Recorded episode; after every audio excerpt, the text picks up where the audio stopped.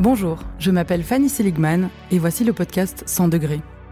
100 degrés, c'est le point d'ébullition. Une ébullition entre trois cerveaux. Trois cerveaux d'entrepreneureuses, d'actrices du secteur des industries culturelles et créatives et de l'innovation. Réunis aujourd'hui autour d'un sujet de société sous un angle un peu farfelu, le tout en titillant leur créativité, leur imagination et en laissant libre cours à leurs pensées. Ce podcast a été créé, imaginé et produit par l'équipe de Media Lab du TRAC et porté par le KIC et en mieux. Aujourd'hui, je suis très heureuse d'accueillir trois chouettes invités pour la thématique réalité versus virtualité. Il s'agit de François Jeunette, Véronique Dethier et Jeff Dehous. Pour ouvrir ce beau panel, François est un intervenant très intéressant car il a fondé une entreprise de communication après des années dans le journalisme. Passionné du gaming, il en parle régulièrement euh, dans le média King Kong et a même commencé à développer son propre jeu vidéo il y a quelques années. Avec son penchant pour l'innovation et euh, les nouvelles technologies, il s'est joint à Mona Studio et Psyche Studio pour proposer des productions d'univers virtuels et immersifs. Bonjour François. Bonjour Fanny. Ensuite, nous avons Véronique. Donc Véronique, euh, qui fait partie du projet de TRAC depuis plusieurs années maintenant, en tant que chercheuse à l'UNAMUR. Elle a dernièrement remis sa thèse de doctorat autour des processus créatifs au sein des hubs. Nageant dans cet univers, elle a une vision aiguisée sur les industries culturelles et créatives et sur les nouveaux formats créatifs. Salut Véro. Salut Fanny. Et enfin, j'accueille également Jeff. Euh, qui est le directeur artistique et directeur de l'animation du studio bruxellois The Pack. C'est un studio de production pour le cinéma, les séries, la publicité. Il propose des animations, des jeux vidéo, des projets en réalité virtuelle et j'en passe. Avec Jeff, on s'est rencontrés lors d'un workshop d'initiation de modélisation 3D sur Blender et c'était un petit peu le premier de la classe. Et donc là, il est en train de rénover et aménager sa nouvelle maison en réalité virtuelle, ce qui est super impressionnant. Hello Jeff. Bonjour. Euh, du coup, j'aimerais bien commencer par un petit tour de table sur euh, ben, en fait, ce que la thématique du jour vous inspire. Du coup, pour rappel, c'est réalité versus euh, virtualité. Bah, c'est une thématique vaste et moi je trouve que bah, c'est très à propos d'avoir fait ce podcast maintenant parce qu'on voit énormément de changements à tout niveau en fait. Hein. Ben, on a l'industrie du jeu vidéo qui permet cette virtualité d'aller beaucoup plus loin qu'avant avec des mondes qui sont très très vivants. Euh, on en reparlera certainement, mais c'est vrai que euh, aujourd'hui, en fait, euh, pratiquement tout est possible dans ce cas-là. On a la réalité virtuelle qui est en train d'essayer de franchir un palier. C'est pas forcément évident. On voit qu'il y a des, des, limites, mais malgré tout, on arrive à une technologie qui aujourd'hui est vraiment au point. Et puis on a tout le reste, l'IA qui vient aussi amener quelque chose à ce niveau-là donc oui, euh, je pense qu'il y a énormément à dire et, on est de plus en plus en train de glisser vers une certaine virtualisation de la, société, oui. Mhm. Ok, super, déjà très chouette, merci.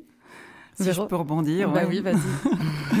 Moi, je porterais peut-être plus le pan de la réalité aujourd'hui, mais euh, c'est vrai que euh, c'est impressionnant. Moi, j'étais à une conférence sur les industries créatives et les réalités virtuelles à Madrid, Casa Valonia, organisée par euh, et la région Wallonne euh, en avril. Donc il y a plein de choses fantastiques qui se passent et qui sont vraiment très inspirantes.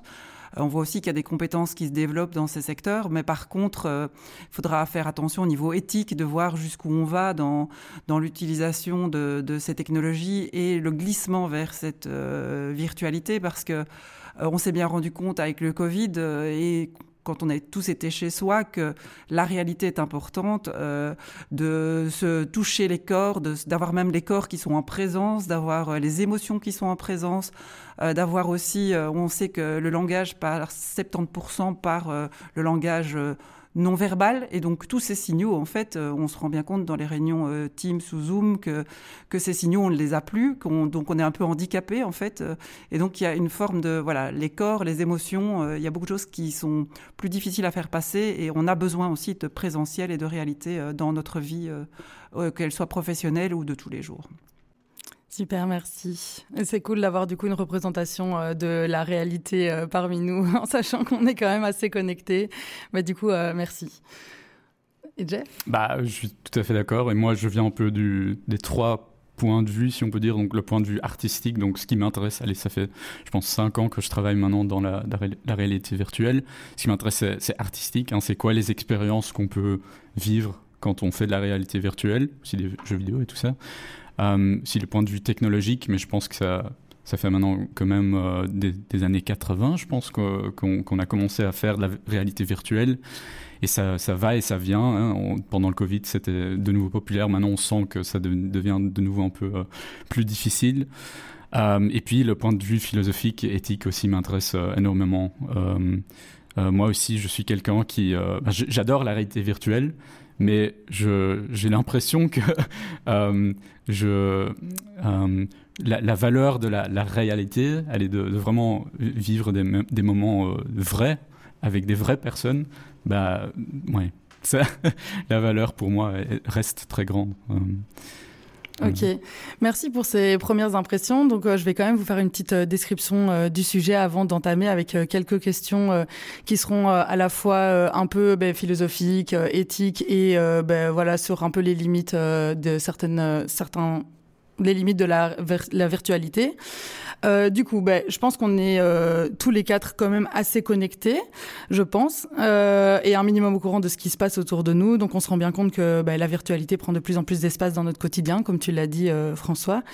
Et donc, pour citer quelques exemples assez simples, bêtement, les filtres Instagram en réalité augmentée, le cinéma avec les lunettes 3D, les expositions interactives. Il y a aussi le porno en réalité virtuelle, hein et les différents métaverses qui sont un peu en train de popper à droite à gauche euh, que ce soit dans le secteur euh, ben, euh, business, corporate, etc., ou comme ben, Meta a essayé de, de le vendre. donc aujourd'hui, j'avais un peu envie de discuter sur cette présence de la virtualité dans nos vies, ses limites, son avenir, mais aussi d'aborder un peu la réalité, grâce à, sans doute toi, Véro, la déconnexion, si c'est encore possible, de vivre sans la virtualité, etc., etc.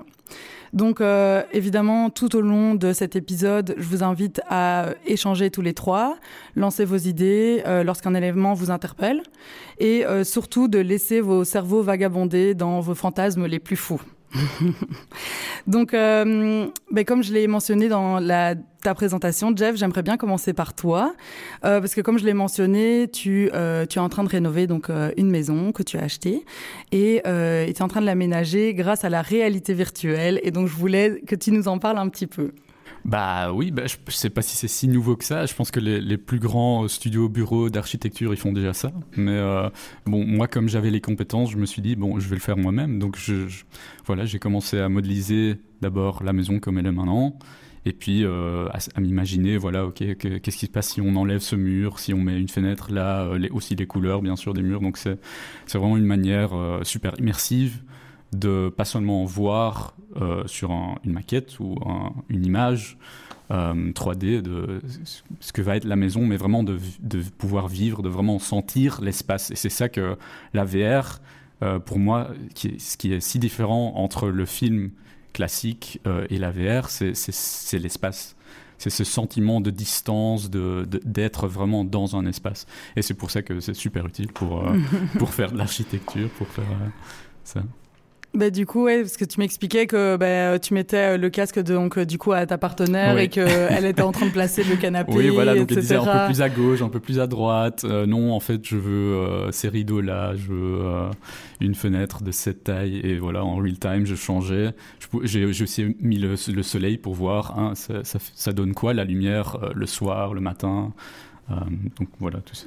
Et concrètement, tu fais quoi? Vous avez toutes les, tous les deux un casque ou euh, elle regarde sur l'écran et toi tu as le casque et tu bouges en fonction de ce qu'elle demande? Oui, ou je, je, lui mets le casque et puis moi je, je peux voir ce qu'elle voit et je change en même temps euh, dans Unity. Voilà, je, J'adore, c'est trop bien. je suis fan de déco, moi en plus. Et pour toi, c'est vraiment un, avantage ou c'est un gadget ah ou c'est vraiment quelque chose qui apporte?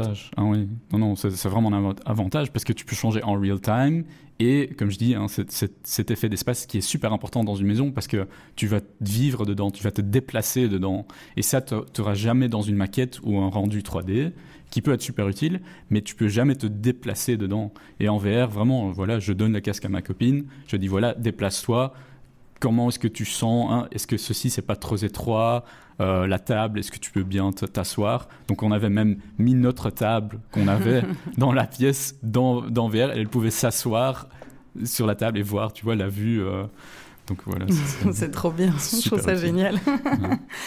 Euh, du coup, ben, comme on va un peu ben, continuer sur la réalité virtuelle, ben, on a tendance quand même à justement vouloir recréer aussi un peu la réalité, etc.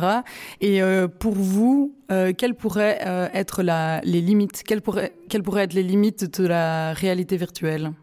Ben, moi, j'ai eu j'ai un gros intérêt pour la réalité virtuelle. J'ai donc acheté un casque, un, un Meta Quest 2 maintenant, anciennement Oculus, euh, parce que j'étais très intéressé. Et ce que je remarque, bah, c'est l'effet waouh. En fait, la première fois que tu le mets, euh, avec cette, dimension d'espace, effectivement, qui est, impressionnante. Euh, L'immersion aussi. Euh, on se rend compte que la technologie, elle est vraiment au point, ou en tout cas elle est, bien développée maintenant. Le truc, c'est que très vite, en fait, ça te demande une énergie assez, conséquente de te mettre dedans. Parce qu'en fait, la réalité virtuelle te, te ferme au reste aussi. Euh, et te demande une certaine implication quand tu, quand tu mets ton casque de, se mettre dedans. Quand tu rentres d'une journée de travail, par exemple, déjà se mettre parfois sur l'ordi pour jouer à un jeu, es là, ou regarder une série Netflix, hein, ça nous arrive tous. Tu arrives devant le menu et tu es là, qu'est-ce que je vais regarder Puis finalement, tu fermes Netflix et tu regardes pas. Mhm. La réalité virtuelle, c'est encore autre chose. Tu dois mettre ton casque, tu dois l'allumer, tu dois te mettre debout, remettre les, les bounds, donc les, frontières autour de toi pour être sûr de ne pas toucher quelque chose.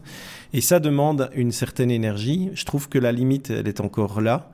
Maintenant, derrière, quand tu fais le pas, t'es jamais déçu. Parce que à côté de ça, le monde qui t'est représenté, ce que tu es capable de faire dedans avec les différentes applications, bah, c'est déjà très très très euh, évolué, très sympa. Mm-hmm. Il faut juste avoir ce kick au départ et je pense que euh, l'une des limites pour l'instant de la VR, c'est encore euh, bah, de, de, de, parvenir à ce que les gens se mettent dedans. Et même au niveau boulot, tu vois, euh, sur l'aspect réunion euh, dont on parle, hein, souvent, euh, on va se retrouver en réunion dans un espace avec un, mhm. un, faux bar et ce genre de choses.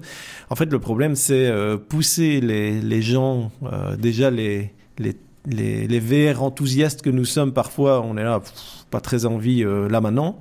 Alors ceux qui sont pas spécialement très enthousiastes, c'est encore autre chose. Quoi. Et je pense que pour l'instant, c'est l'une des limites de, la virtualité. Mhm.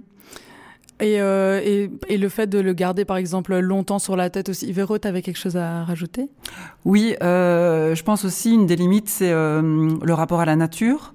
Euh, on sent qu'on a quand même besoin de bouger pour la santé. Euh, donc, euh, plus on passe d'heures en réalité virtuelle, moins on bouge, moins on est dans la nature. Donc, je pense que on se rend compte quand même que c'est quelque chose dont on a besoin.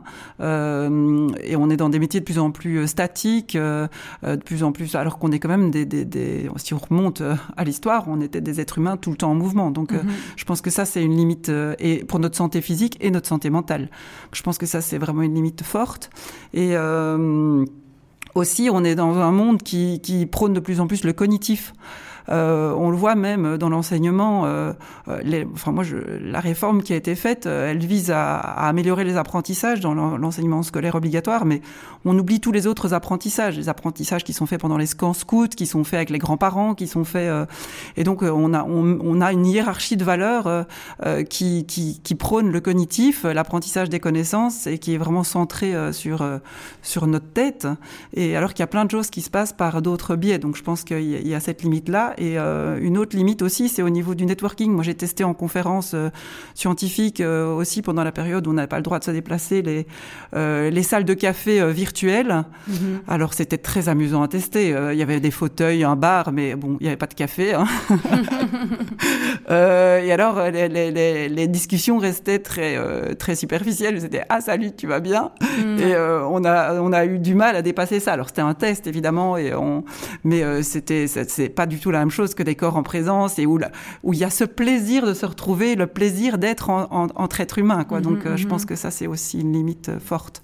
Mais euh, moi, je, quand, elle est déjà euh, par rapport euh, donc au fait d'être en mouvement. Après, il y a aussi des expériences qui sont mises en place, comme par exemple Éternel Notre-Dame. Ah, ça c'était magnifique. Oui, c'est ça. Et à la base, donc à la base, donc ok qu'on l'avait programmé pour que ce soit une version très courte, donc 5 minutes. À la base, l'expérience, c'est une, une, expérience qui est prévue pour durer 40 minutes et du coup qui est avec un sac à dos et où tu te déplaces et tout, donc tu te balades. Mais bon, en vrai, quand tu vois l'espace, c'est un open space tout blanc et les gens sont vraiment là en train de marcher à travers la cathédrale. Mais donc, du coup, ça, par exemple, ça implique aussi. Mais ça demande évidemment un dispositif et une préparation et beaucoup de, de scénographie aussi en amont et de, enfin, aussi de script parce que tu vois, tu peux pas aller juste les balancer dans un espace en mode allez, allez marcher. C'est bon, il y a que quatre murs et ils sont très espacés. Tu vois, genre, euh, il faut vraiment prévoir ça aussi. Mais euh, moi, ce qui me, moi, je me dis aussi dans les limites, c'est que c'est ce truc de, euh, je sais que si je fais de la VR, plusieurs projets d'affilée, je vais facilement être malade en fait. Le fin, je sais pas si c'est votre cas, mais moi, si genre il y a une fois, j'avais été tester des œuvres donc dans un studio euh, de production et de distribution. Et euh, j'ai passé la journée avec un casque sur la tête. Je vous assure que le Thalys, au retour, euh, j'étais avec mon sac en papier, parce que j'étais là, oh, je vais, pas, ça va y arriver. C'était horrible. J'étais malade, quoi. Et donc, du coup, je me demande un petit peu aussi par exemple avec le Vision Pro. Donc pour te remettre en contexte, Véro, le Vision Pro, c'est le casque que Apple a, a, lancé. Il y a beaucoup de plus et je pense qu'il y a aussi des moins. Donc j'en ai écrit un article sur King Kong, si jamais tu veux, je te l'enverrai. Mais du coup, eux, ils veulent en gros faire un peu un outil, un outil, enfin trois outils en un, quoi. Donc ce soit à la fin un ordinateur, une télévision et un téléphone. Et donc en fait que tu pourrais très bien te balader toute la journée avec ce truc sur la tête, quoi, tu vois. Et quand, du coup, quand t'appelles, c'est comme si t'avais euh, ben, euh, Tati euh, en face de toi, qui est en fait aussi en avatar, en méta-humain, en fait, devant toi. Et donc, c'est comme si elle était dans la même pièce, etc. Tu peux spatialiser un petit peu comme tu veux. Mais du coup, leur objectif, c'est quand même qu'on garde ce truc-là sur la tête le plus possible. Ouais. Du coup, hmm. vas-y, vas-y. bah, je pense pas. Allez, je suis tout à fait d'accord avec ce que vous avez dit. Euh, mais pour moi, le mot-clé, c'est pour l'instant. Parce que, aussi, même le Vision Pro, pour moi, je pense pas qu'il va y arriver à vraiment, aller que, les gens vont vraiment mettre ce casque toute une journée, je pense pas. Bah oui. Mais c'est un problème technologique pour moi ou technique. Bah, je pense que si on pense à, tu vois, un Google Lens mais euh, encore plus avancé, euh, VR ou euh, MR ou AR, ce problème de, déjà poids va disparaître. Et je, sais qu'ils travaillent aussi sur des, sur des, techniques maintenant où ils, hein, ils, traquent les yeux, par exemple, pour avoir un focus euh, spécial pour que voilà, ça, ça, fait moins mal à la tête quand tu, quand tu fais de la VR. Donc je pense que tous ces trucs, euh, dans ben, je sais pas combien d'années, peut-être des décennies, je sais pas, mais ils vont résoudre ces problèmes et même bouger. Ben, tu as les machines où tu peux hein, bouger. Euh, tu vois, je sais pas comment ça s'appelle. Ouais, tu vois, genre des pods comme ça. Et ça, ça, bouge, donc tu peux marcher sur place. Donc, c'est un peu ridicule, je suis d'accord.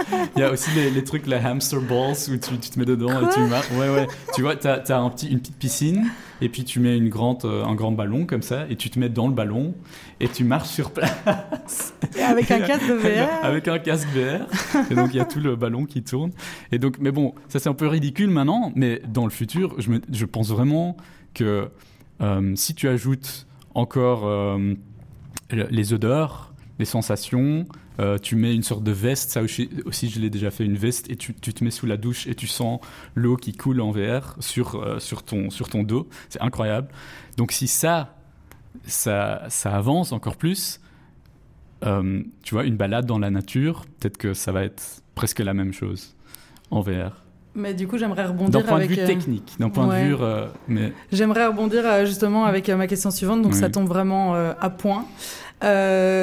Euh, pourquoi en fait on voudrait recréer toujours plus proche de la, réalité alors qu'on l'a déjà Donc euh, moi je me dis en fait ce serait quoi les conséquences aussi euh, autant psychologiques sur la société, sur euh, la population, etc. de de en fait laisser les gens vivre vivre dans un dans des univers presque parallèles où en plus ils auraient pu éventuellement se créer une version d'eux-mêmes qui n'est pas la version réelle non plus. Donc moi je me pose un peu ces questions là parce que au final ouais, on pourrait contrôler tout, tout ce qu'on veut et ce serait en même temps pas totalement vrai. Mais du coup, c'est quoi la. Enfin voilà, je me demande un peu pourquoi est-ce qu'on voudrait euh, absolument recréer un truc le plus proche de la réalité alors que. Bah, elle est là, la réalité. On est là dans le présent, on est dans notre corps. Pourquoi vouloir en sortir, etc. Quoi. Euh, moi, je, je pense que comme euh, que la VR et la réalité virtuelle, ça reste un outil et qu'il il faut pouvoir le considérer comme tel. Et c'est un outil qui a plein de vertus. Euh, on le voit euh, dans ce qui est simulation. Avant de passer à la version réelle qui va coûter, on peut euh, paramétrer les simulations, tester des simulations. Donc ça se fait maintenant pour la mobilité du futur. Le 1000 à Louvain-la-Neuve fait des tests à, à l'UNC Louvain sur sur ce genre de questions. donc je pense que aussi au niveau des apprentissages, on peut tester en situation virtuelle, ben, notamment ça, ça se fait depuis longtemps pour les pilotes d'avion, mais il y a plein d'autres situations où là, donc simulation, apprentissage, je pense que là, ben, ici pour ta maison, euh, c'est le mhm. même principe. Et donc avant de passer en version réelle, ben, on évite plein de coûts, on évite euh, euh, des dépenses inutiles aussi pour l'environnement. Je pense qu'au niveau écologique, du coup, dans, dans, dans, ces genres de cas, ça peut vraiment faire sens. Au niveau aussi de la perception des personnes par rapport à des situations, au niveau des comportements humains, il y a beaucoup de choses qu'on peut tester aussi. Donc je pense que dans ces cadres-là, c'est un outil qui a plein de vertus, mais ça reste un outil. Et il faut essayer de se poser les questions dans quel cadre cet outil est utile. Et puis, comme tu le dis, il y a des cadres où, en effet, ça, dépasse l'entendement, quoi. Et même dans la nature, marcher dans la nature, je pense que on oublie le lien avec euh, l'environnement extérieur, avec tout ce qui est non humain. Euh, je pense qu'il y a des phéromones dans la nature. Il y a, des choses qu'on ne mesure pas. Enfin, si les, biologistes et euh, euh, tous les scientifiques qui sont là-dedans le, mesurent, mais il y a beaucoup de choses qui se passent, des interconnexions qui qui sont pas présentes en, réalité virtuelle et qu'on pourra jamais reproduire. Donc, ça, je sais pas, jamais?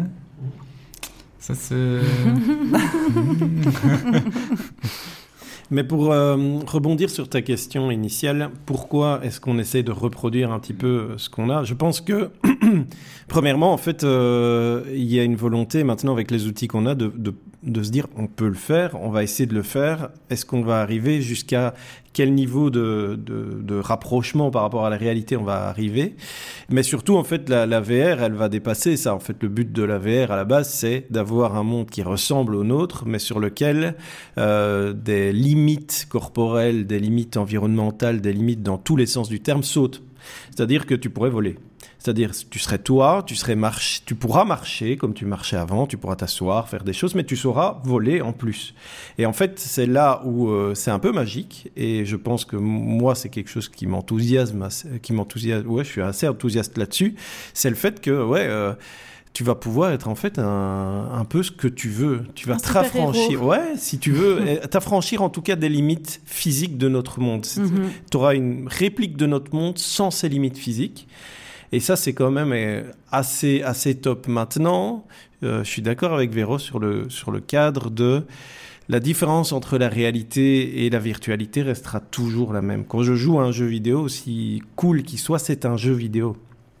La VR, c'est pareil. C'est quand je mets mon casque VR, je sais que je suis dans la réalité virtuelle. Ça n'enlèvera pas le fait que pour moi, euh, il y a toute cette dimension euh, de, la réalité qui m'intéresse. Voir des potes, boire des bières en vrai, euh, pouvoir converser, pouvoir aller dans la nature et, et, sentir tout autour de moi, c'est des choses réelles que j'ai envie de vivre et que j'ai pas envie de vivre dans la, dans la virtualité. Donc en fait, je suis peut-être un optimiste, mais moi, je vois effectivement, comme dit Jeff, un développement technologique qui va continuer, où on va de plus en plus avoir des choses très réalistes, mais euh, qui restera quand même pour les gens sains d'esprit et pour les gens qui, qui, le prennent comme il faut, ben, euh, quelque chose d'à côté de la réalité. Simplement, comme quand tu joues un jeu vidéo, comme quand tu regardes un film, ben là, tu seras dans, dans la VR. Ça ne remplacera pas le monde, ça va juste être un, quelque chose à côté, quoi.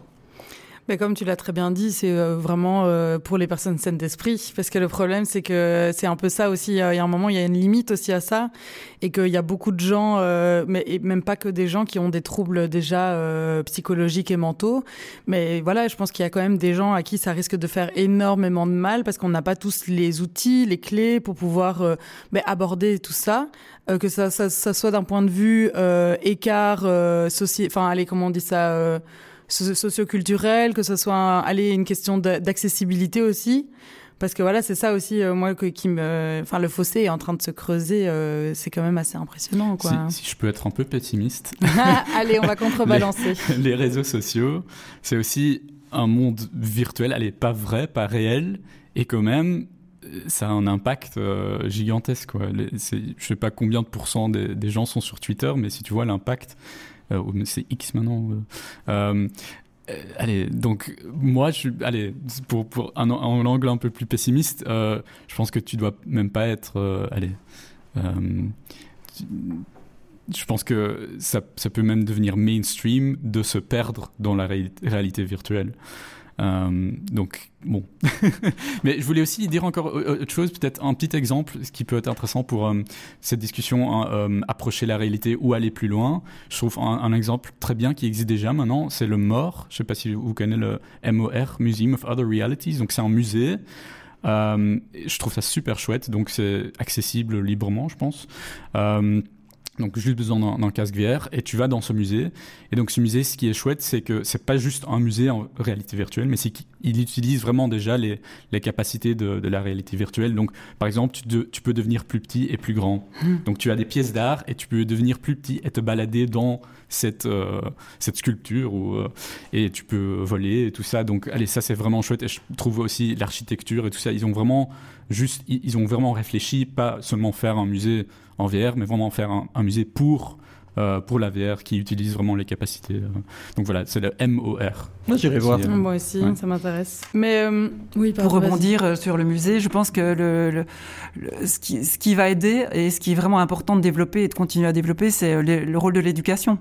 l'éducation par l'enseignement, mais aussi l'éducation par les parents. Et je pense que donc l'éducation ben, à l'école développer d'autant plus l'esprit critique. Hein, c'est on le voit à tout niveau aussi pour les réseaux sociaux. C'est, on est un peu, voilà, on commence, mais on est quand même un peu désarmé par rapport à ça. Et alors les parents sont désarmés aussi. Euh, je pense qu'il y a vraiment un rôle de la société de donner aussi les, outils aux parents pour justement éviter ce fossé, pour éviter euh, ces abus. Euh, il y a vraiment un gros pan à développer à ce niveau-là pour pour pour aider la société à avancer et le considérer comme un outil avec un esprit critique mhm. dont on parlait. Mhm. Mais euh, oui, du coup, j'avais aussi envie de rebondir euh, donc euh, par rapport au fait que ce soit un outil qui est intéressant à développer pour, par exemple, tout ce qui est lié au domaine de la santé. par exemple, je sais que la VR est souvent utilisée dans le cadre de hum, allez, pour les personnes qui sont dans le spectre d'un Asperger ou pour régler les troubles de l'anxiété, certaines phobies, etc. Du coup, est-ce que, enfin, quel genre euh, d'utilisation vous imaginez qui pourrait euh, aller encore plus loin euh, dans, dans ce genre de domaine-là, ou bien des utilisations qui pourraient vraiment, en fait, comment optimiser l'utilisation de la réalité virtuelle en tant qu'outil dans la société au sens large et dans, ben, par exemple, le milieu de l'éducation, etc.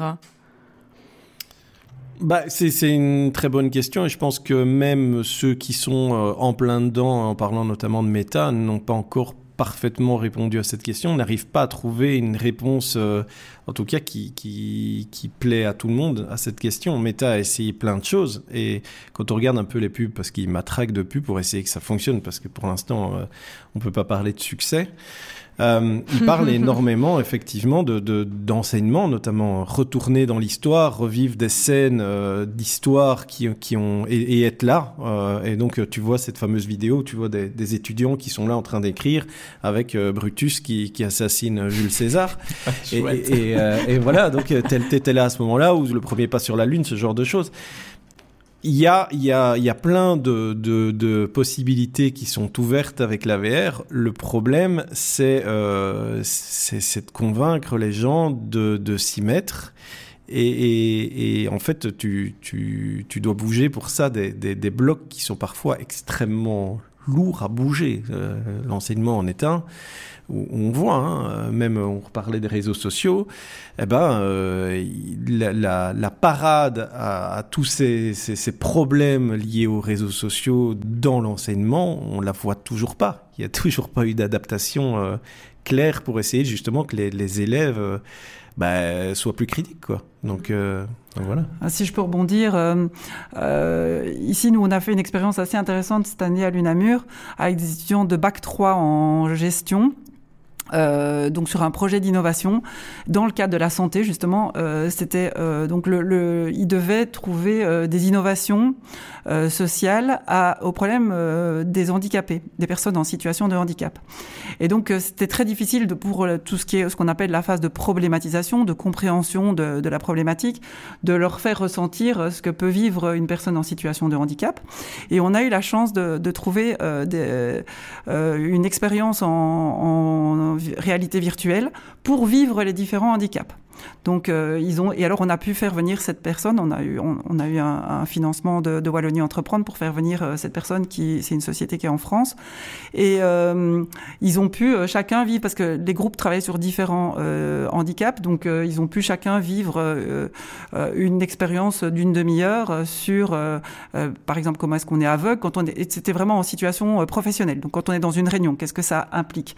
Quand on est sourd, qu'est-ce que ça implique? Ou, ou malentendant donc il y avait vraiment différents niveaux qui étaient testés euh, et j'ai pu faire l'expérience. C'était vraiment hyper impressionnant et en termes d'empathie, euh, pour se mettre en position, c'est extrêmement difficile d'être en empathie avec une personne en situation de handicap et ça, ça leur a permis de toucher en tout cas euh, certaines difficultés que vivaient ces personnes et de pouvoir essayer de proposer des innovations qui étaient vraiment adaptées. Alors après, ils ont continué avec des questionnaires aux, aux vraies personnes en situation de handicap, donc pour, pour ne pas se projeter. Donc il y a eu tout un travail qui a été fait, mais c'était vraiment euh, un outil très très utile à ce niveau-là pour, euh, pour cette phase-là euh, et donc pour peut-être proposer des solutions d'innovation dans ces secteurs, notamment de la santé. J'avais envie d'aborder la décentralisation. Donc en gros l'idée de pouvoir recréer, en gros ouais, de libérer de l'espace physique pour que ça en devienne un espace virtuel et numérique Euh, mais donc par exemple le fait de pouvoir euh, arrêter de construire des shopping centers de milliers d'étages pour pouvoir en fait en faire quelque chose de 100% virtuel. Et donc ça voudrait dire aussi de pouvoir réadapter éventuellement bon c'est évidemment dans un monde très utopique hein, mais de pouvoir euh, euh, se réapproprier aussi euh, certains espaces euh, euh, certains bâtiments etc pour en faire d'autres choses. Mais donc du coup l'idée ce serait de décentraliser euh, une partie de notre monde réel sur euh, quelque chose de virtuel. Euh, donc il y, a certaines euh, entreprises qui sont déjà en train de faire certaines choses dont des Centraland mais du coup qu'est-ce que vous en pensez? Personnellement je en fait je, suis un peu perplexe par rapport à cette idée de décentralisation. Lorsque la VR est redevenue un petit peu à la mode on a tout de suite entendu parler de, de, de, de allez d'endroits que tu pouvais acheter. Euh, ils ont forcément hein, tout de suite la, la monétisation, l'économie est, est venue s'y placer en disant ah vous pouvez acheter des, des terrains virtuels. Je me rappelle même qu'il y avait un terrain virtuel à côté à acheter à côté de la villa de, de Snoop Dogg à l'époque. et, et, et donc en fait euh, tu pouvais acheter euh, ça en se disant voilà euh, ça, ça sera à toi, tu pourras construire une maison virtuelle là-dessus, y être et tout. Bah ça fait flop. Euh, ces mondes virtuels tels qu'on les a euh, imaginés quand, y a eu quand cette hype est revenue en se disant ok on va repeupler finalement un petit peu de cette manière là décentraliser toute une série de choses. J'ai l'impression que c'est très vite passé. Euh, moi personnellement c'est pas quelque chose qui m'intéresserait dans l'utilisation de la VR euh, j'y vois plus plus quelque chose soit de très utile comme Véro disait euh, pour vivre des, choses ou même au niveau historique pourquoi pas ou alors ludique. Euh, mais, mais sur l'espace sur le, principe de la décentralisation je suis, je perplexe je ne sais pas si on arrivera un jour à ça euh, parce que se reposera alors la question de tu vas faire du shopping, hop, tu dois mettre ton caisse. Euh, tu es reparti dans un monde virtuel, tu vas plus sur place. Euh, donc tu perds tout ce côté de euh, finalement aller prendre une glace avec tes enfants euh, pour du vrai. Quoi. On va retourner alors dans ce monde où euh, si on décentralise, qu'est-ce qu'on qu, qu décentralise Qu'est-ce qu'on décentralise pas Qu'est-ce qu'on garde en réel Qu'est-ce qu'on garde en virtuel euh, Est-ce qu'on ne perd pas plein de choses en faisant ça? Euh, Voilà, c'est un point de vue un peu personnel sur la, sur la question, mais je suis perplexe par rapport à cette idée là Parce que c'est aussi d'un point de vue, euh, tu vois, par exemple, écologique et euh, le fait qu'on est toujours en train de construire, construire, construire plus. Alors déjà, on pourrait réaffecter certains bâtiments qui sont clairement à l'abandon dans certains endroits. Et donc c'est un peu aussi, euh, moi, tout ce, tous ces questionnements-là que... J'entends, hein, mais Mhm. malgré ça, au-delà de cette... Même si on prend en compte un- l'aspect euh, qui est plutôt constructif de, de l'écologie, j'ai du mal à, à voir cela comme une solution, en fait. Mais, euh, mais c'est un point de vue qui est plutôt personnel. Oui, mais on t'a invité aussi pour Ouais. avoir ton avis. hein. Pour rebondir sur le côté écologique, je pense aussi que euh, tout ce qui est euh, de l'ordre de, de, de la ré- réalité virtuelle, etc., coûte aussi en termes écologiques. Il y a, il y a, il y a des serveurs derrière, euh, donc euh, je- il, y a, il, y a, il y a vraiment un, un travail de coût-bénéfice à, à réaliser. C'est pas si simple que ça et si automatique que ça que la réalité virtuelle est moins chère en termes écologiques.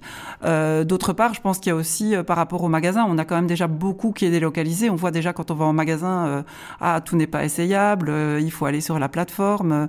Euh, mais par contre, il y a quand même encore ce rapport aux matières, au toucher. Et alors aussi, je pense que économiquement, le nombre de jobs qui sont en danger, si on délocalise tout ça, il y a quand même beaucoup de personnes qui travaillent dans ce secteur de retail. Qu'est-ce que ça dit de notre société Est-ce qu'on ne part pas encore un contact humain et, des- relations et des échanges voit bien aussi que euh, ce qui se passe au niveau même des magasins, des grandes chaînes, qu'est-ce qu'ils font maintenant? Ils, suppriment quelques magasins, mais ils en gardent ils gardent certains magasins en réel pour garder le lien avec le client, pour fournir des expériences avec le client. Donc ils ont un peu repensé leur expérience. Euh, et on voit aussi euh, que ben, les, petits commerçants se défendent en disant, ben nous, on- ce qu'on a en plus, c'est le service qu'il n'y a pas quand on est dans ces expériences. Alors on pourrait peut-être imaginer que dans la délocalisation, il y ait une forme de service, mais quand vous allez dans un magasin, maintenant, ils vont se, se différencier en disant, mais nous, on a un vrai service, on vous conseille vraiment, on prend le temps de vous conseiller, on prend le temps de vous de vous servir. Et tout ça, euh, est-ce que la délocalisation va le permettre et est-ce que est-ce que c'est vraiment souhaitable? Mhm. Je sais pas si tu as un truc à rajouter, Bah, permettre, je pense bien, mais souhaitable. Parce que oui, euh, allez, on sait que voilà l'idée, allez, une des grandes idées, c'est de, de mettre des, des, euh, des intelligences artificielles comme Avatar en VR qui vont te vendre des choses, hein, qui vont qui vont essayer de te vendre une, euh, une montre ou je sais pas quoi, et que je pense déjà dans, dans euh, l'Union euro- européenne, dans les règles, ont déjà mis que voilà, euh, c'est obligé de, de toujours dire si la personne, euh, allez, de dire que la personne, pardon, euh, c'est obligé de dire si la personne avec qui tu parles est une, euh, une intelligence art- artificielle ou pas. Voilà. Et je pense que ça, c'est super euh, important. Euh, mais en réalité virtuelle, oui, ça va devenir encore. si, si on s'imagine que, que voilà, ça, ça avance, que ça devient pas super awkward, les réunions et tout ça. euh, et que tu as vraiment l'impression que tu parles avec un autre être humain, mais que c'est pas un être, humain, là, ça. Ouais. Mm. J'ai envie de poursuivre avec une euh, question. Du coup, de nouveau, euh, tu fais une superbe liaison. Ah, rien. C'est les relations et les rencontres virtuelles. Donc, euh, par exemple, toi qui jou- joues aux jeux vidéo, tu dois avoir sûrement des copains de jeux vidéo que tu n'as jamais rencontrés euh, dans ta vie. Euh, moi, j'ai quand même pas mal de personnes que j'ai rencontrées sur Instagram. Je les ai jamais euh, rencontrées dans ma vie, mais c'est pas pour autant qu'on, enfin voilà, on, on relationne quand même euh, par message, par euh, par like, par partage, etc. Et euh, du coup, réel ou pas, une relation virtuelle Alors, par rapport à ça, moi, j'ai joué, euh, bah, il y a déjà un certain temps, euh, un MMORPG euh, pendant des années. C'était encore avant World of Warcraft, donc ça date. Ça s'appelait Ultima Online. Et, euh, et ben, franchement, les, les relations que j'ai créées là-dedans, donc c'était un monde, un monde héroïque fantasy, monde ouvert, donc tu pouvais aller n'importe où. Euh, c'était, euh, tu pouvais euh, aller euh, tuer des monstres pour récupérer de, de l'équipement, le vendre et ainsi de suite, jusqu'à acheter une maison euh, et créer des guildes. Donc on avait créé une guilde avec plusieurs personnes, on avait acheté une maison qui coûtait extrêmement cher, ça nous a pris plusieurs mois pour l'acheter. Et en fait, les relations que j'ai créées dans ce jeu vidéo sont des relations qui sont très solides. Je considère ces gens-là comme des, des vrais amis, en fait. Donc ça n'a pas changé euh, le fait de... ne- J'ai fini par les rencontrer. C'était ça la question. Bien sûr, mais il a fallu des années pour que je les rencontre. Et, et tout, c'était des amis avant que je les rencontre. C'est toujours des amis, mais voilà. Donc moi je pense qu'à ce niveau-là, il n'y a pas il n'y a pas vraiment de différence sur les relations que tu peux créer, surtout si tu es dans un monde qui t'immerge suffisamment pour le faire. Alors, euh, à côté de ça, j'avais le temps aussi. Euh, c'était, c'était, ça remonte à un certain temps, et donc à ce moment-là, bah, j'étais encore aux études, je ne bossais pas. Donc j'avais plus de temps. Aujourd'hui, est-ce que j'aurais autant de temps pour m'impliquer, euh, sachant que je travaille et que j'ai trois enfants? Je pense pas. Maintenant, c'est un peu pareil aussi dans la vie, où mes potes, mes vrais, bah, je les vois beaucoup moins parce que tout simplement, bah, j'ai moins de temps. Donc, je pense qu'on peut vraiment lier des, relations extrêmement profondes et, très très sincères avec des gens en, virtualité euh, sans aucun problème. Pour moi, il n'y a pas de différence. Je pense aussi que c'est une question générationnelle. Euh, je suis vraiment euh, très intéressée d'entendre ce que vous racontez. Moi, personnellement, je, quand quelqu'un qui me contacte sur LinkedIn ou sur Facebook que je ne connais pas en vrai, alors c'est très personnel aussi. Il y a aussi des, personnalités, donc il y a des gens de ma génération qui vont qui vont le faire. Moi, je vois pas l'intérêt. J'ai jamais rencontré cette personne. Alors j'ai quand même dans mon réseau, dans, dans mes sujets, je l'ai quand même fait quelques fois parce qu'il y avait des gens avec des personnes avec des sujets très proches de moi. Pour l'instant, ça m'a, il n'y a pas eu de relation plus que ça. Euh, donc ça, moi, j'ai, voilà, je le fais pas. Euh, mais je pense que c'est aussi générationnel. Et alors par ailleurs. Euh, je pense que euh, en termes de relations, moi je peux parler un peu plus de la créativité, euh, de l'intelligence collective, et euh, ça pour avoir justement fait ce cours d'innovation en bac 3 à l'époque de nouveau du Covid, j'ai dû faire des séances de créativité avec des étudiants qui étaient dans leur lit en pyjama à 8h30. C'était extrêmement difficile d'arriver à faire une séance créative. alors après, j'en ai, discuté avec des personnes qui étaient dans l'intelligence collective, etc., qui m'ont dit avaient réussi à développer des, quand même des séances à distance qui avaient quand même mené à des résultats intéressants.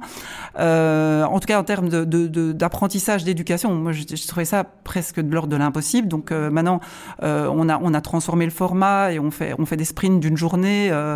En, vrai, ils sont tous là.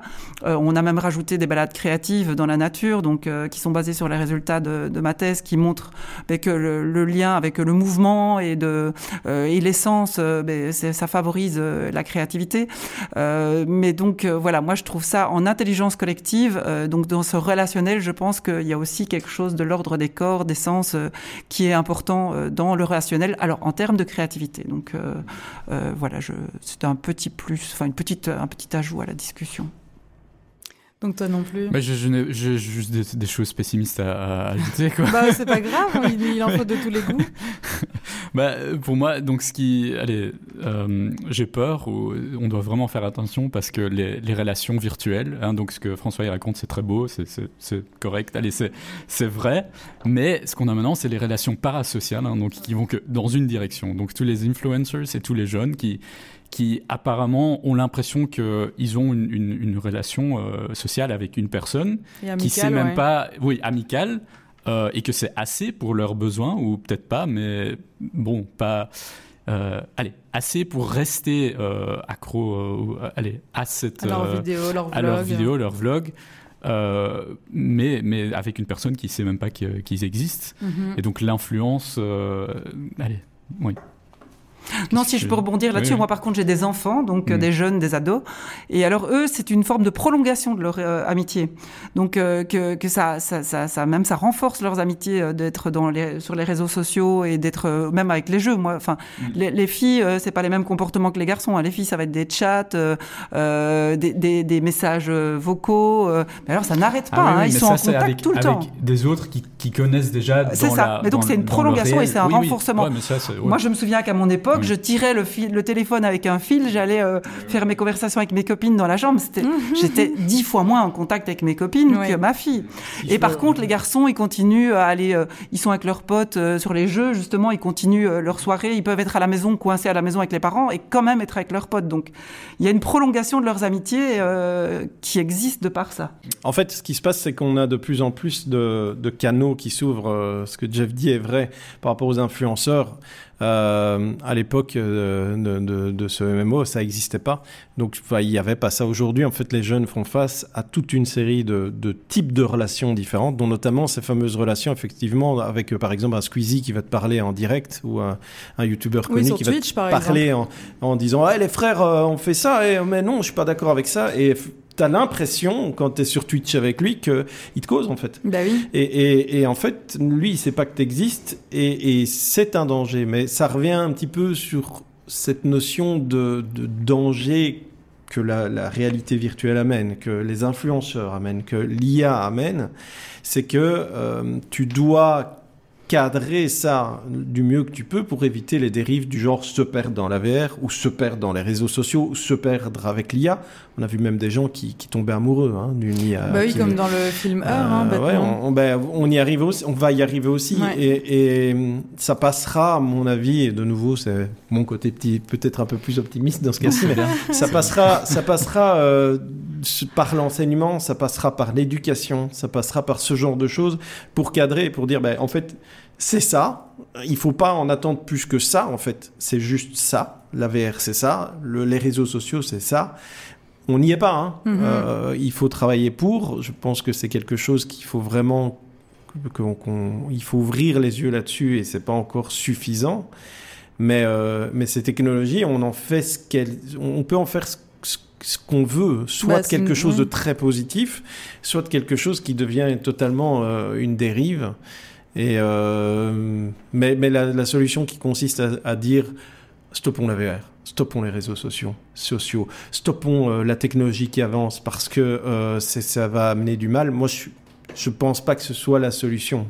Euh, il faut juste pouvoir cadrer ce genre de choses. Oui, apprendre à l'utiliser. Et comme je parlais aussi du fossé euh, qui pourrait être en train de se créer, je pense que c'est important bah, de donner euh, accès, de sensibiliser euh, plusieurs générations. Bon, après, on a entre guillemets de la chance, c'est que maintenant, ben, les adultes, les jeunes adultes de maintenant sont des, personnes qui sont nées avec Internet et les ordinateurs et les etc. Donc, je pense que la Gen Z, ça va être un truc de dingue quand ils vont être sur le marché de l'emploi. Et enfin, il y en a certains qui y sont déjà, hein. mais voilà mais dans le sens euh, voilà je pense que ça va vraiment euh, permettre aussi euh, justement de bah, de sensibiliser euh, à plusieurs échelles. Mais bon moi c'est ça qui me fait un petit peu peur c'est nouveau c'est ce truc c'est que quand dans certaines écoles, bah, fatalement, il y a certains publics qui seront moins euh, allez, accrochés à tout ça, qui auront moins accès à ça. Et donc, euh, c'est ça, en fait, c'est comment est-ce qu'on arrive à uniformiser un petit peu euh, l'éducation, euh, mais aussi en faire une éducation permanente, euh, que ce soit dans le culturel, etc. Et de, enfin, l'accès à la, enfin, c'est toutes des questions, l'accès à la culture. Bon, c'est là que mon cerveau est en train de, ouais, parce que, de parce que alors, sinon, on aura comme du fast food, tu as du oui. fast euh, contact social ou quelque chose comme ça. Mm -hmm. ouais. Ouais, pour moi j'ai trois filles donc qui ont 7, 4 et 2 ans. Euh, alors moi l'approche que j'ai euh, avec elles, elles ont un papa qui est, qui est très geek, euh, c'est de leur montrer tout. Mm -hmm. En expliquant, c'est-à-dire elles ont vu la réalité virtuelle. J'ai mis la, le casque sur leurs yeux pour montrer en disant c'est pas réel, en fait euh, c'est ça, c'est vachement cool. Vous pouvez caresser un dragon, c'est marrant, mmh. mais c'est de la VR. La VR c'est ça, donc j'explique. Mm -hmm. Pareil, j'ai montré Midjourney, euh, ah, wow. bêtement génération d'images, j'ai montré comment ça fonctionnait, ce qu'on pouvait en faire. Mais attention, en fait, euh, j'ai expliqué les problèmes qu'il y avait ça. Alors elles l'entendent avec leur, leurs oreilles d'enfant, mais celle de 7 ans, elle est déjà très curieuse -hmm, sur la question. Euh, et je vois beaucoup de parents qui se ferment à ça en disant non, non, non, mais t'es fou, toi, tu, tu, mets le casque de VR sur les yeux de tes enfants. Je, je le mets pas tout le temps, loin bah de oui. là, je mets des limites, mais ça permet aux enfants d'appréhender, ça, de savoir de quoi on parle.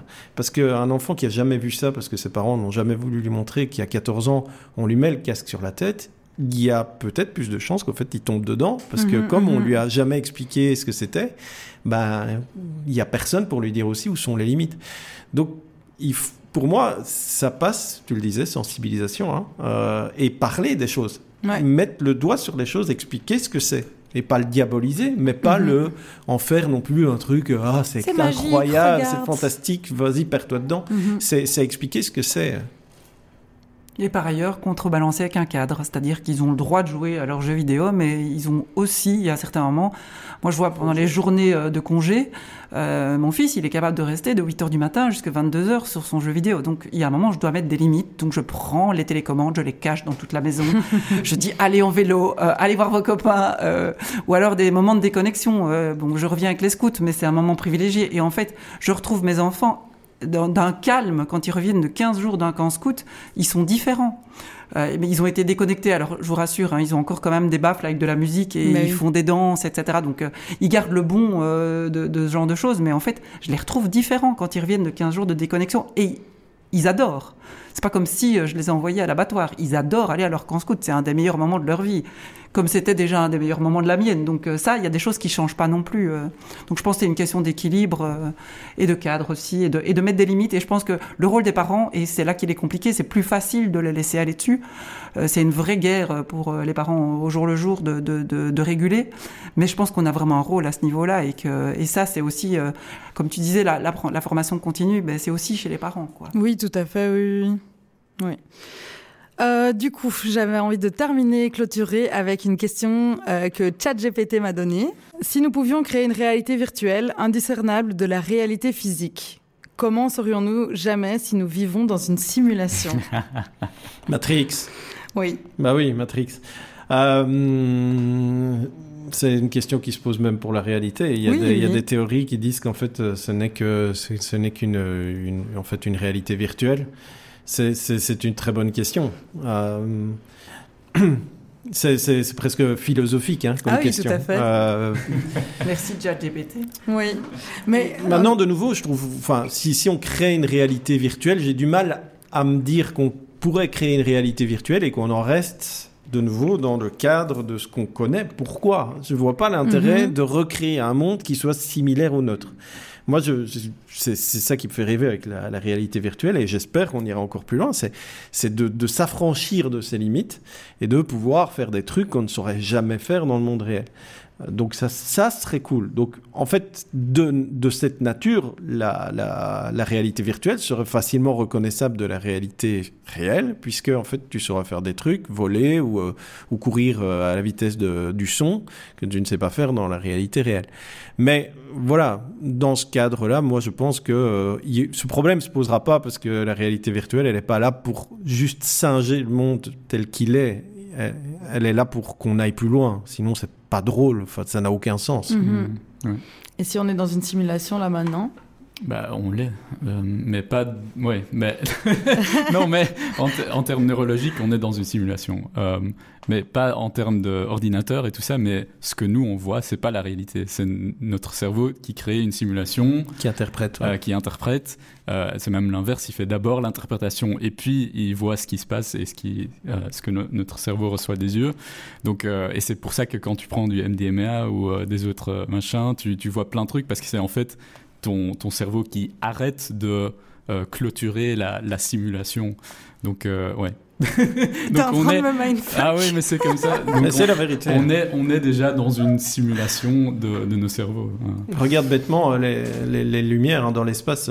Il y a toute une série de, de spectres qu'on ne voit pas. le, nos, nos, nos, cinq sens ne nous permettent pas en fait de discerner tout ce qui est autour de nous. Oui, et, tout ce qui est là, c'est noir et blanc, mais tu tu, tu, rends pas compte. Hein. Donc tout, je pense, c'est ça, ça c'est en couleur, tout ça c'est noir et blanc. C'est notre cerveau qui est, sur analyse. C'est le cerveau qui, qui fait, non, qui, qui fait juste, ah, ouais, ça c'est noir et blanc, mais je fais, en, je fais semblant que c'est couleurs, que ce sont des couleurs.